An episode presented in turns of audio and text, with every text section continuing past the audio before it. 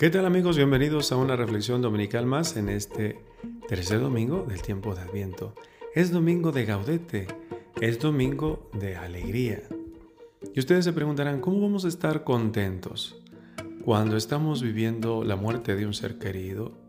Cuando tenemos una crisis económica, cuando no tenemos trabajo, cuando tenemos tantas dificultades y problemas que nos rodean. Y así tenemos que estar alegres. La alegría de la que nos habla Cristo no es una alegría superficial, aquella que viene tal vez arrancada por una carcajada, más bien es un estado del espíritu, la alegría de poseerlo a Él. Y es que, ¿qué dificultad no podemos enfrentar cuando poseemos al Señor? Es lo que encontramos en el Evangelio ante el desánimo de los discípulos de Juan el Bautista puesto que éste se encuentra encarcelado.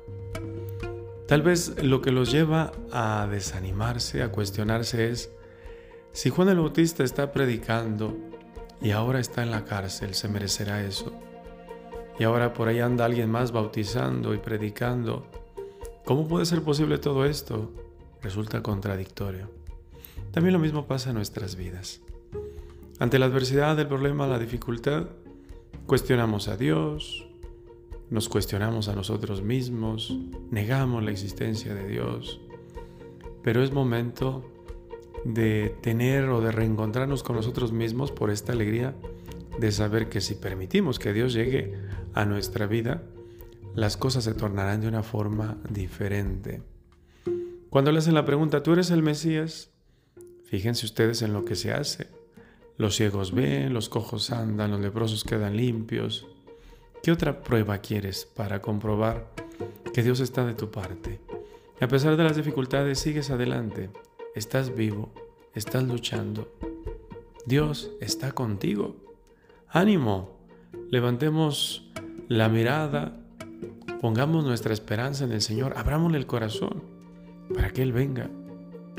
En la primera lectura, el profeta Isaías nos dice que aquel que vendrá, pues imagínense el gozo que nos traerá y todo lo que podrá cambiar el desierto en una estepa. Nuestra vida cambiará en la medida en que dejemos que Dios se arraigue en nuestra vida, en nuestro corazón. Estemos alegres, estemos atentos a la venida del Señor y seguramente Él va a darnos esta esperanza que necesitamos. Que tengan todos un excelente y bendecido domingo. Hasta la próxima.